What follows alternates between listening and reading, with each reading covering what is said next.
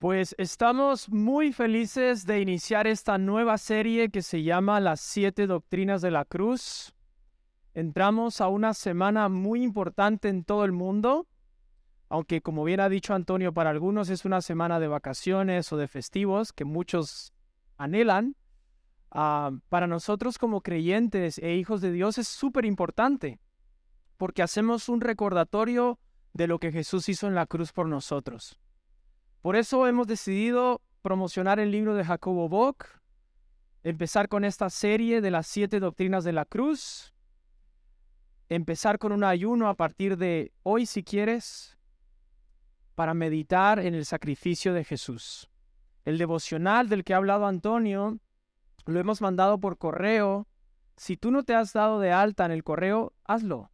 Ahí vas a recibir información importante, Ahí ya te mandamos el devocional. Es un devocional súper corto, tiene un pensamiento y un versículo.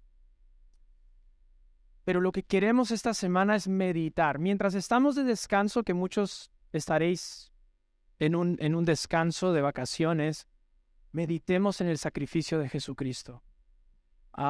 por eso yo quiero animarte a orar, a ayunar y a meditar.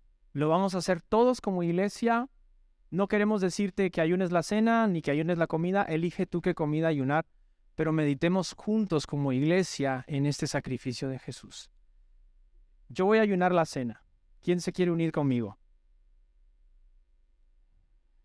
Bueno, yo, yo no os voy a ver. Vamos a ayunar, iglesia, vamos a meditar en el sacrificio de Jesús. Y si tú quieres un poco más que este devocional y este versículo y este pensamiento, yo quiero animarte a, mm, si quieres más, en los evangelios, hay cuatro evangelios, Mateo, Marcos, Lucas, Juan. Si quieres un poco más sobre esta semana, léete los últimos cuatro capítulos de cada evangelio, ¿vale? Ahí vas a tener más sobre lo que, lo que estamos celebrando en esta semana. Entonces vamos a ayunar, vamos a meditar y vamos a orar juntos. debo confesarte que mientras preparaba esta predicación, creo que me he vuelto a convertir, ¿no? Convertir le llamamos cuando nosotros entregamos nuestro corazón a Jesús y damos nuestra vida a Jesús, ¿no? Y decimos, Señor, tú eres el Señor de mi vida. Una, una, una cosa curiosa, el otro día estaba evangelizando a un señor en la calle, un español, Javier, un, un, un hombre en situación de calle, y le digo a Javier, Javier, necesitas entregarle tu corazón a Jesús. Y Javier me dice, ¿y qué hago yo con el mío? Sí, luego caí en cuenta de que usamos lenguaje tan religioso que la gente no nos entiende, ¿no? Pero he vuelto a entregarle mi corazón a Jesús preparando este mensaje, ¿no? Porque la cruz es tan profunda, la cruz es tan ancha, la cruz, la revelación de la cruz es lo que nos mueve día a día. La revelación de la cruz es lo que nos hace reunirnos. El mensaje de la cruz es lo que debería ser el motor de la iglesia, ¿no? Y mientras preparaba este mensaje, meditaba en lo que Jesús hizo por mí y por nosotros. Y es tan bello, tan ser egoísta, tan profundo el amor de Dios derramado y revelado en la cruz del Calvario. Y por eso empezamos con esta serie, las siete doctrinas de la cruz. Ahí hay una imagen, no sé si estará, por fe y no por vista, no voy a volver a ver, donde habla sobre las siete doctrinas que vamos a estar repasando, que son la sustitución, la justificación, la redención, regeneración, santificación, reconciliación y propiciación. Son siete doctrinas de la cruz, siete ángulos distintos de cómo ver la cruz. Y si esta es la primera vez que tú escuchas la palabra doctrina, no tengas miedo. Parece muy ah, doctrina, ¿no? Pero es muy sencillo. Su significado es muy sencillo. Viene del griego original didascalia, que significa enseñanza. Una doctrina es una enseñanza, ¿vale? Una doctrina es una enseñanza. Pero en el caso de Cristo y de la cruz, o sea, las siete doctrinas de la cruz, son enseñanzas fundamentales para nosotros como creyentes, para nuestra fe. Son enseñanzas que no se pueden negociar.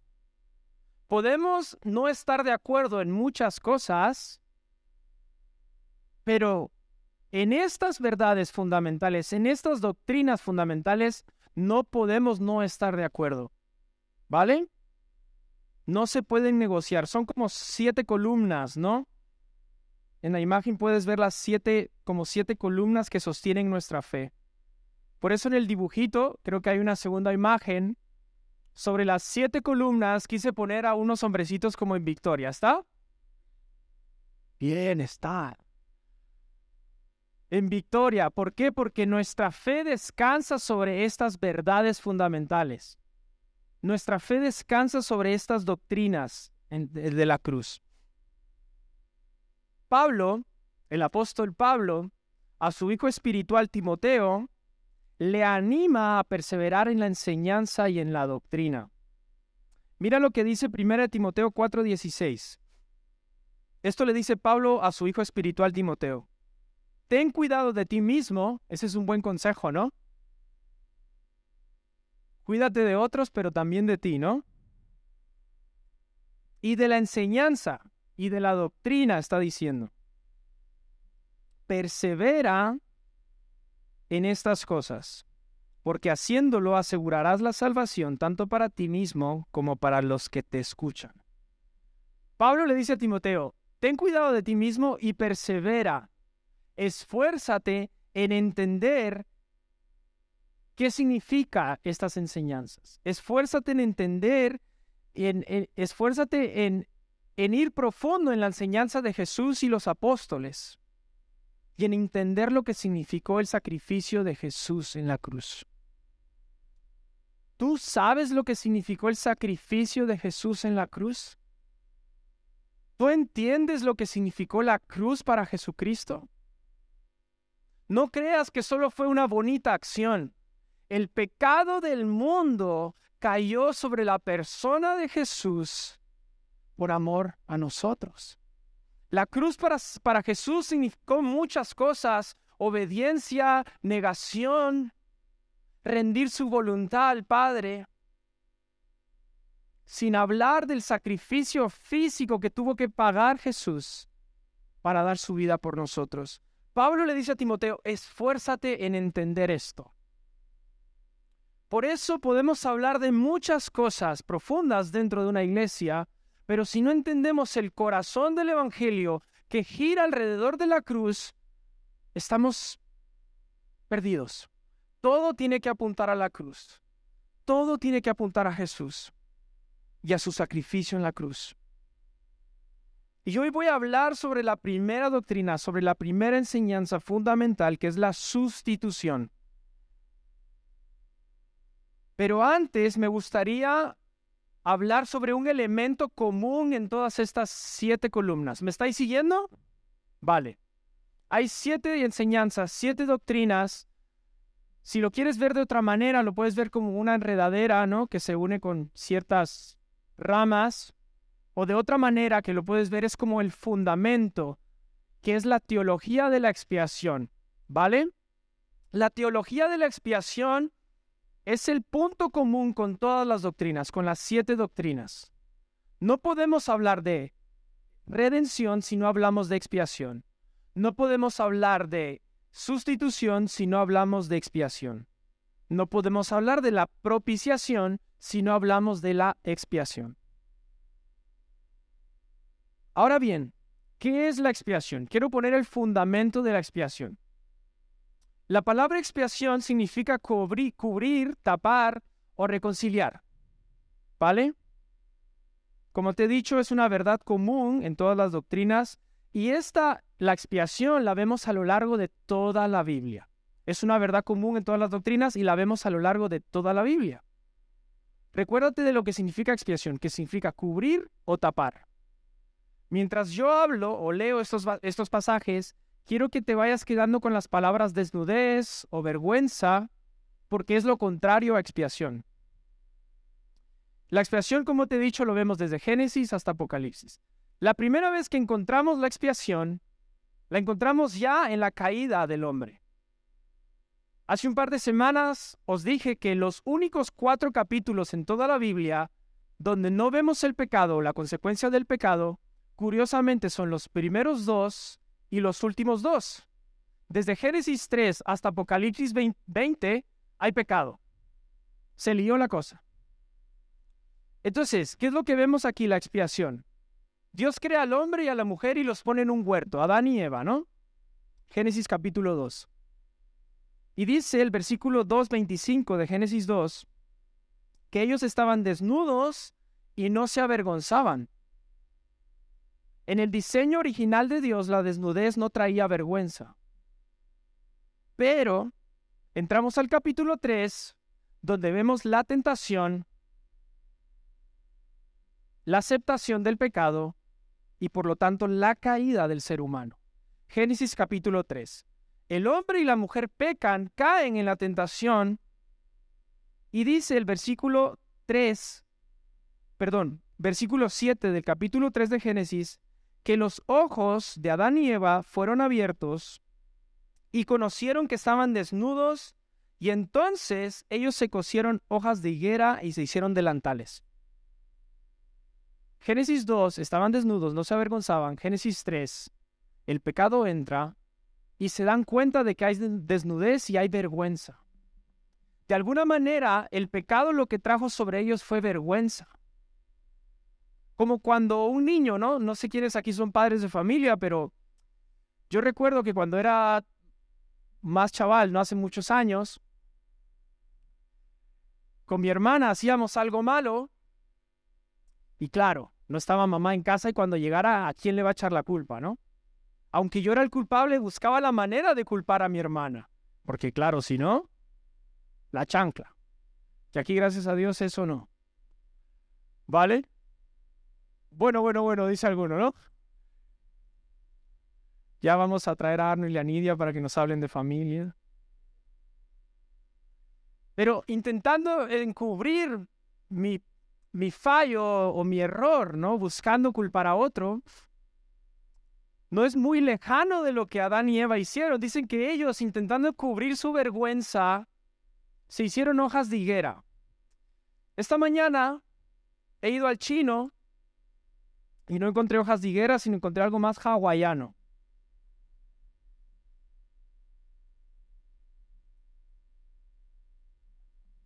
Aunque,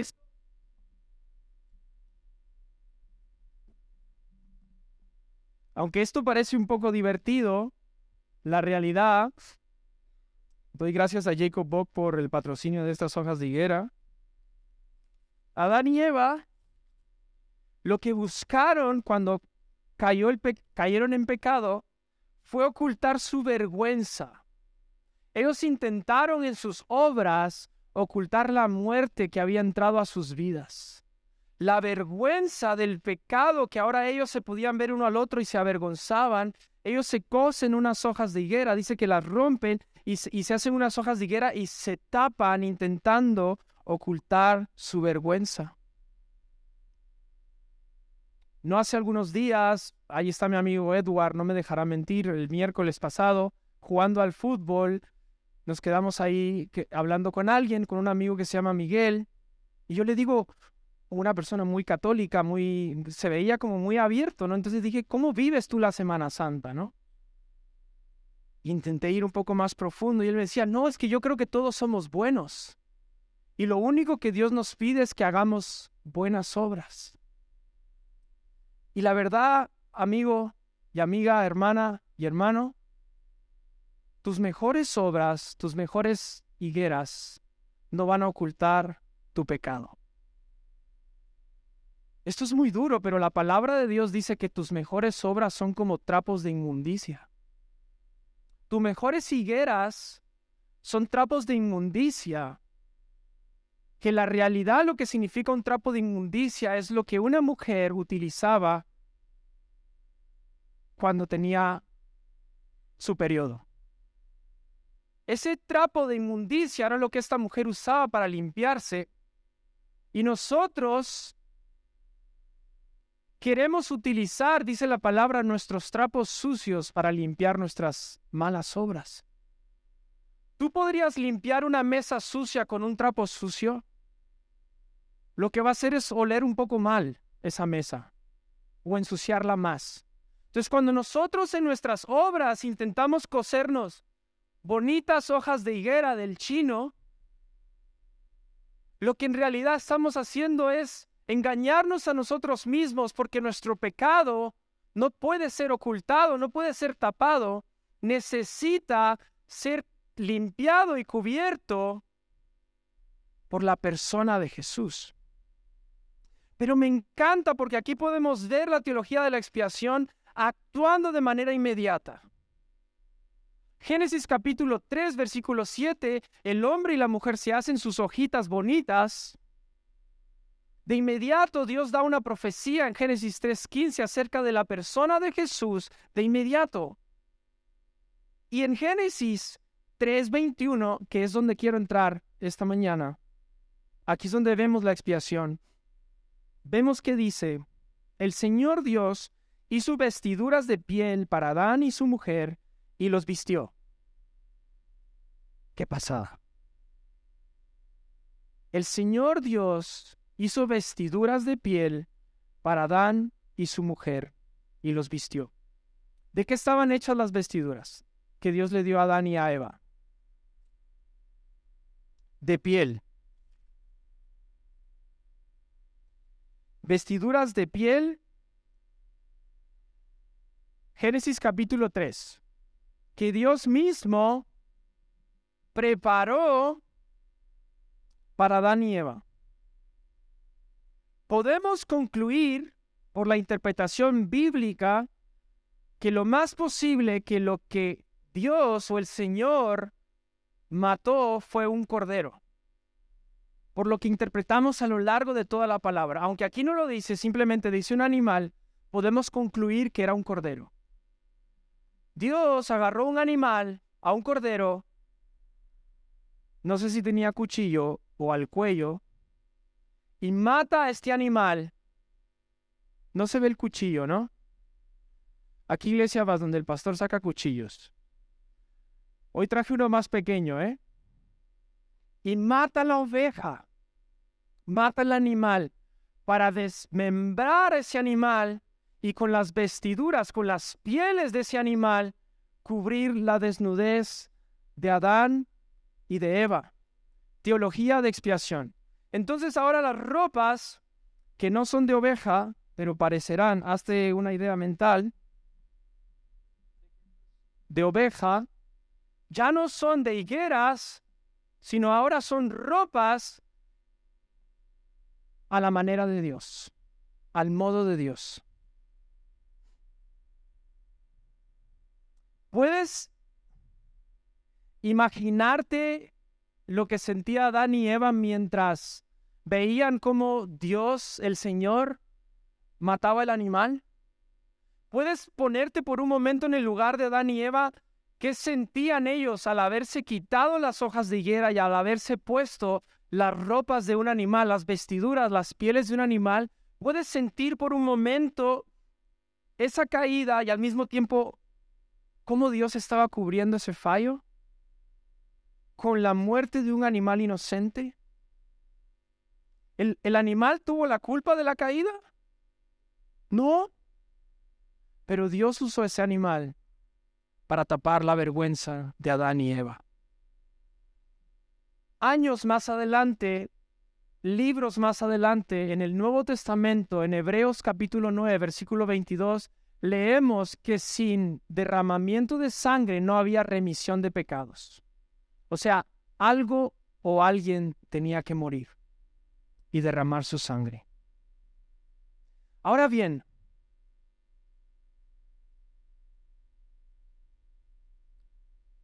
la paga del pecado fue la muerte, muerte espiritual para Adán y Eva. Sin embargo, hay la muerte de un animal que cubre la muerte de Adán y Eva.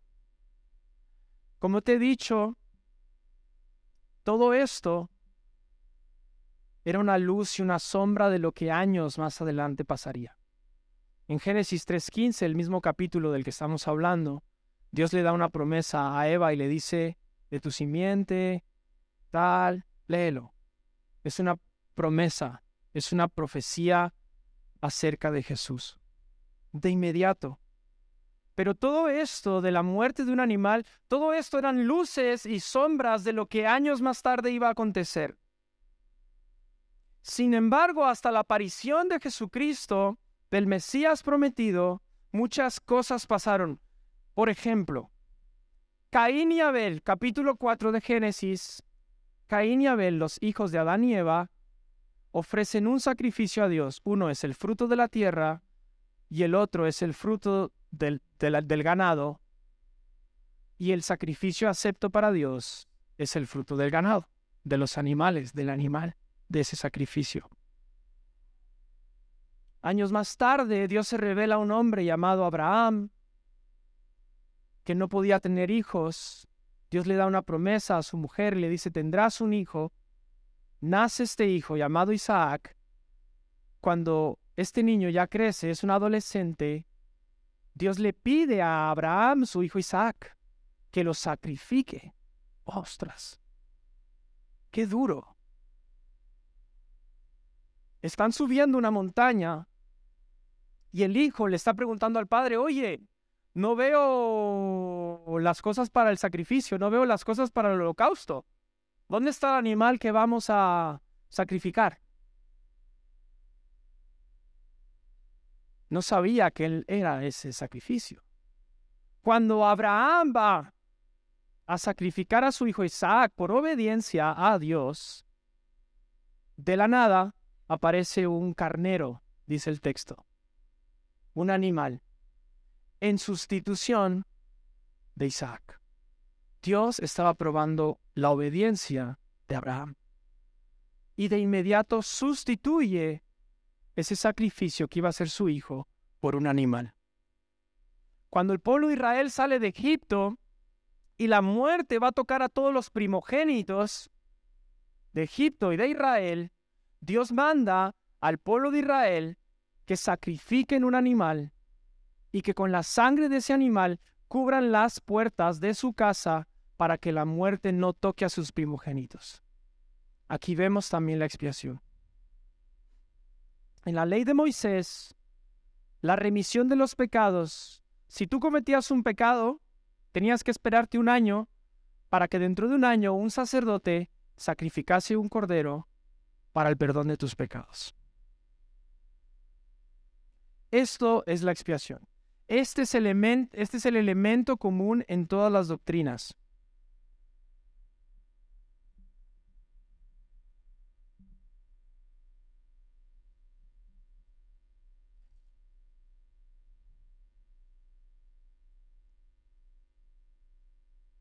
alguien tuvo que morir, un animal tuvo que morir.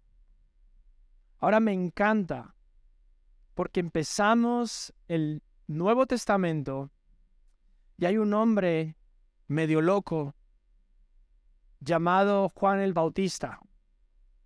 Yo me lo imagino con sus rastas, dice que vivía en el desierto, comía miel y qué más, y langostas.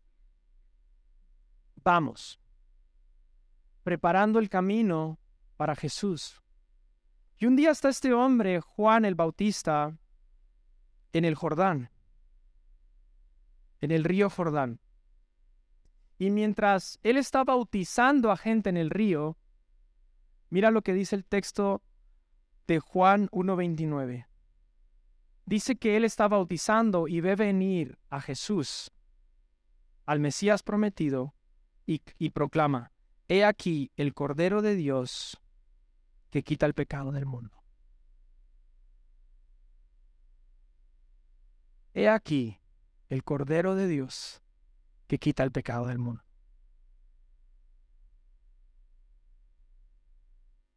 He aquí el Cordero inocente que nunca pecó.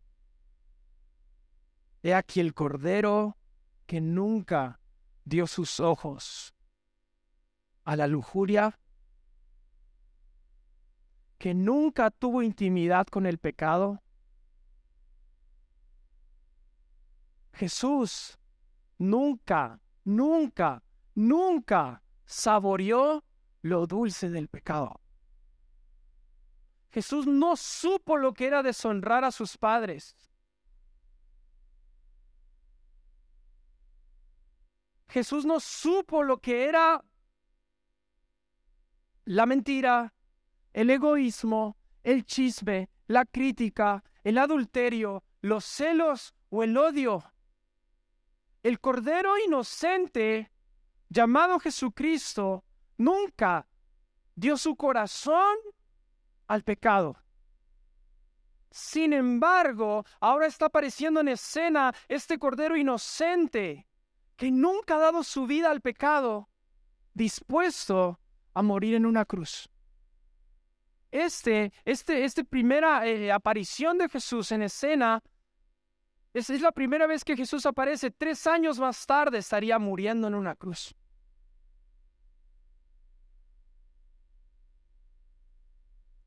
Toda nuestra mentira, todo nuestro odio, toda nuestra envidia, todos nuestros celos, toda nuestra lujuria, nuestros robos,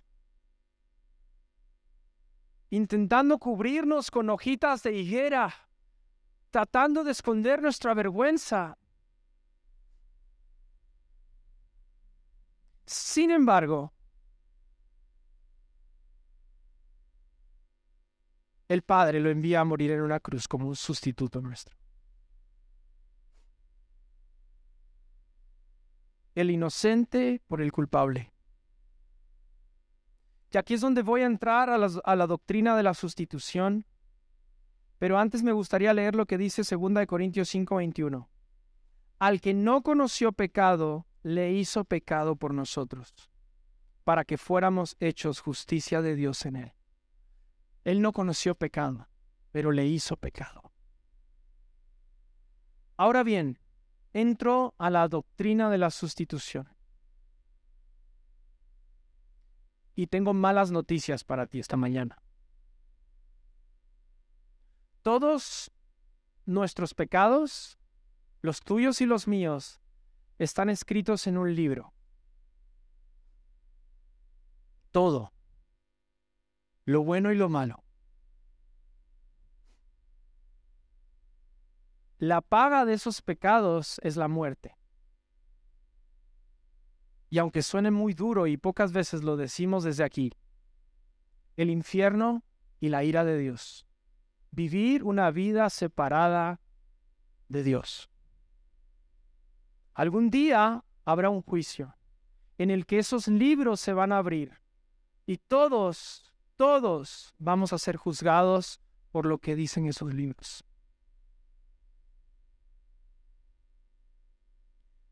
todos y cada uno de nosotros va a tener que pagar por su propio pecado. No tienes ninguna esperanza de salvarte a ti mismo intentando cubrir tus pecados. A menos que encuentres a un sustituto. A alguien que haya pagado por ti.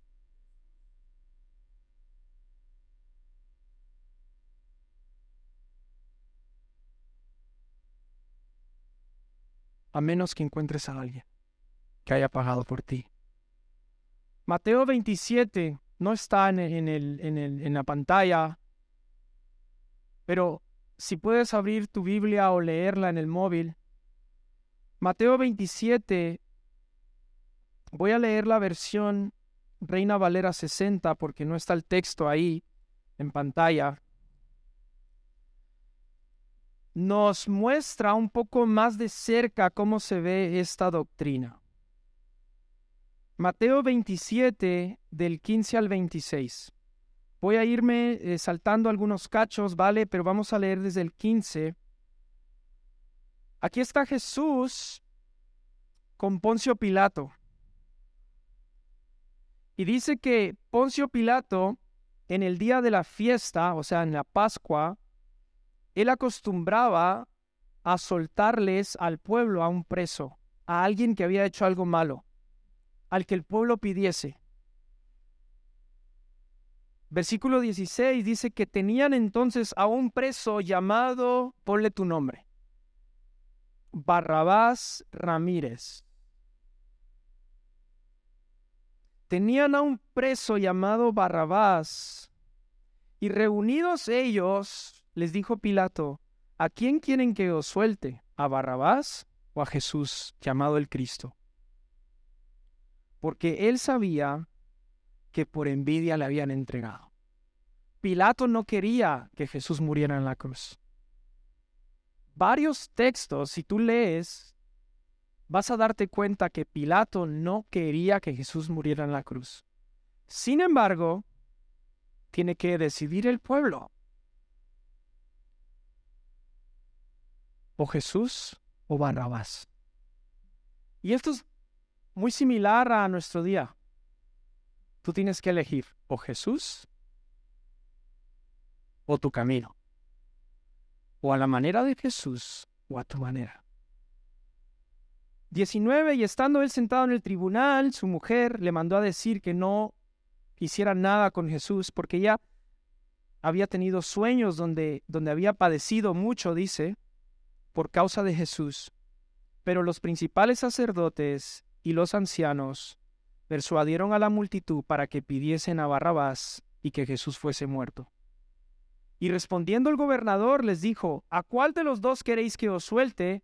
Y ellos dijeron, a Barrabás. Pilato les dijo, ¿qué pues haré de Jesús, llamado el Cristo?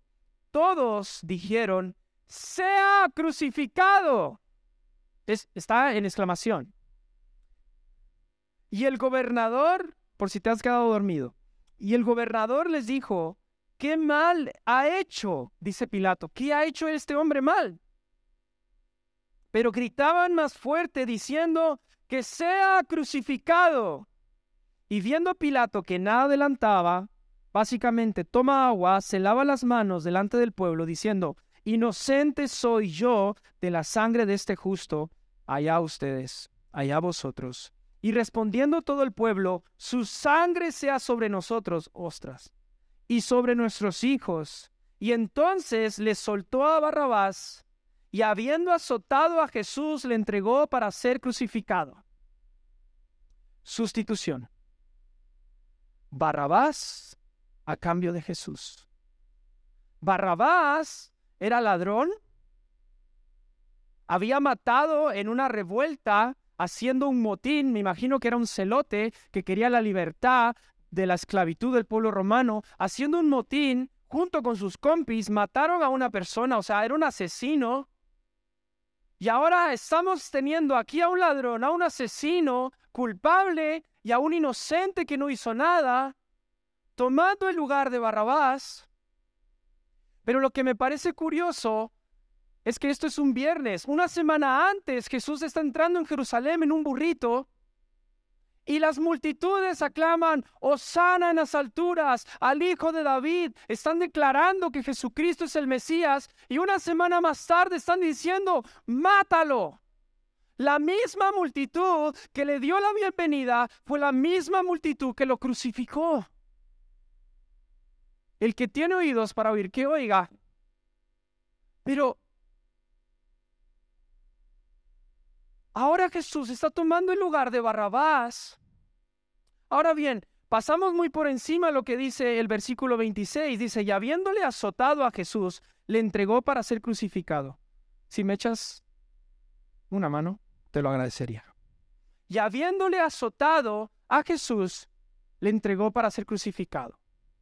Mira lo que significa estos azotes. Las víctimas de azotes eran desnudadas y amarradas a un poste. Luego eran golpeadas sin misericordia con un, con un, con un látigo, con un látigo, perdón, fabricado con tiras de cuero trenzadas, cada una con pequeños pedazos de metal o hueso adheridos y con fragmentos de plomo atados a la punta. La flagelación arrancaba fragmentos de carne a las víctimas, muchas de las cuales no sobrevivían al tormento. ¿Qué significó la cruz para Jesús? Esa persona que tenía que estar amarrada a ese poste se llamaba Barrabás. Y ahora tenemos a nuestro Salvador Jesús tomando el castigo de Barrabás como un sustituto, como un cordero inocente. Si tú lees el texto más adelante, versículo siguiente, dice que a Jesús le pusieron una manta como púrpura, le pusieron una corona de espinas, le pegaban en la cabeza, le tapaban los ojos. Lo que los romanos hacían con ese sistema de tortura es, le ponían una manta, le vendaban los ojos con la corona todo esto puesto, y habían cuatro soldados. De los cuatro soldados, tres le pegaban en la cara hasta desfigurarlo como método de juego y la víctima tenía que adivinar quién de los cuatro no le estaba pegando. Barrabás tenía que estar ahí. Pero ahora tenemos a este cordero inocente tomando el lugar de Barrabás. Leo este texto y tengo dos preguntas. Proféticamente Isaías anunció lo que pasaría en la cruz cuando Jesús toma nuestro lugar.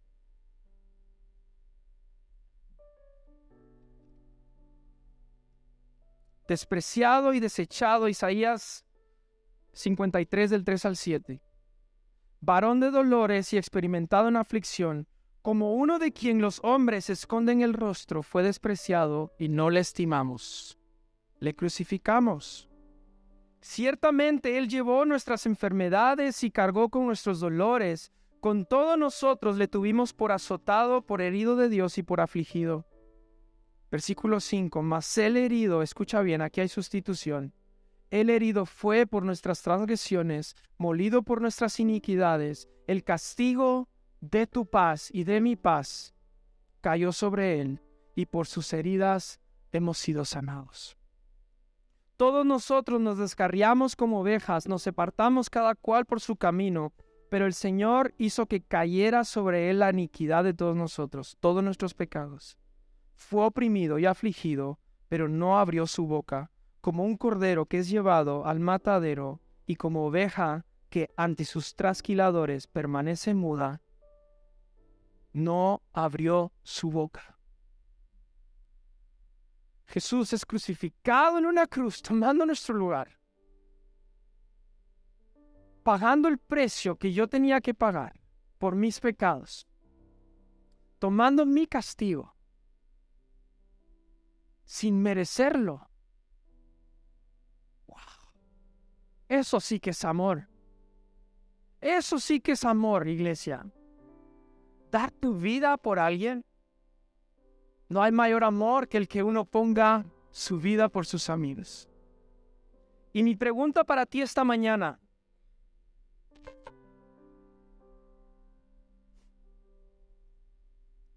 ¿tú ya tienes un sustituto?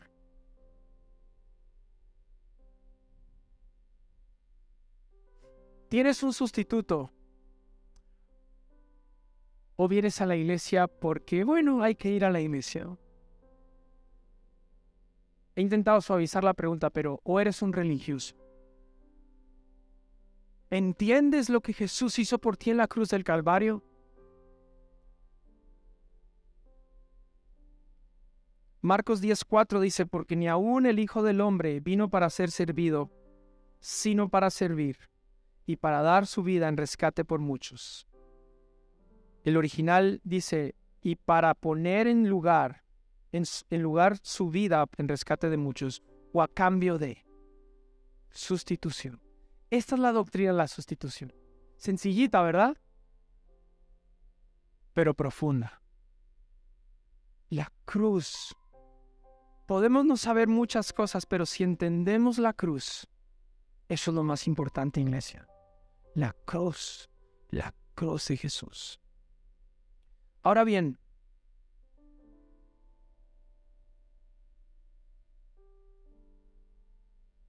¿Te quieres presentar con tus higueras?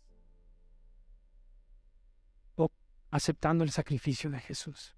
Hay dos cosas muy sencillas que necesitas esta mañana. Muy, muy, muy, muy sencillas. Esto lo recibes por la fe. ¿Te recuerdas de Miguel, el chico que le prediqué con, con Edward en el fútbol? Buenas obras, buenas obras. Si entendieses que es tan fácil, que solo necesitas fe. Fe. Fe en lo que Jesús hizo en la cruz. Primera cosa. Y segunda cosa, y muy importante, que te dejes de acostar con el novio. Que te dejes de acostar con la novia. Que te arrepientas de tus pecados. Que dejes de robarle Hacienda. No, pero es que nos roban mucho. Yo también le quiero robar Hacienda, te lo prometo. Arrepentimiento, iglesia, y fe básico. Arrepentimiento es, tú vas por aquí y sabes que ahí no es el camino, pues te giras en una vuelta a 180 grados y caminas de la manera que Dios. Fe y arrepentimiento. Y esto no lo puedes conseguir así de, ah, quiero este. Sí, hay que caminar. Pero es la obra del Espíritu Santo en tu vida, guiándote en tu día a día. Cuando tú le dejes a Jesús, quiero que seas mi sustituto, te recibo por la fe, gracias por tomar mi lugar, ayúdame a caminar de la manera que quieres que camine. ¿Puedes ponerte de pie, por favor?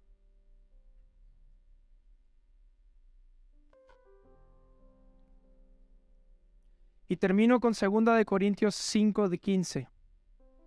Porque los que viven, dice, ya no viven para sí mismos, sino para aquel que murió y resucitó. Si esta mañana tú dices, esto yo lo tengo clarísimo, pues vamos a llevar este mensaje allá afuera. Qué semana más bonita para recordarle al mundo y a nuestros amigos lo que Jesús hizo en la cruz. Cierra tus ojos y mientras cierra tus ojos, quiero pedirte dos cosas.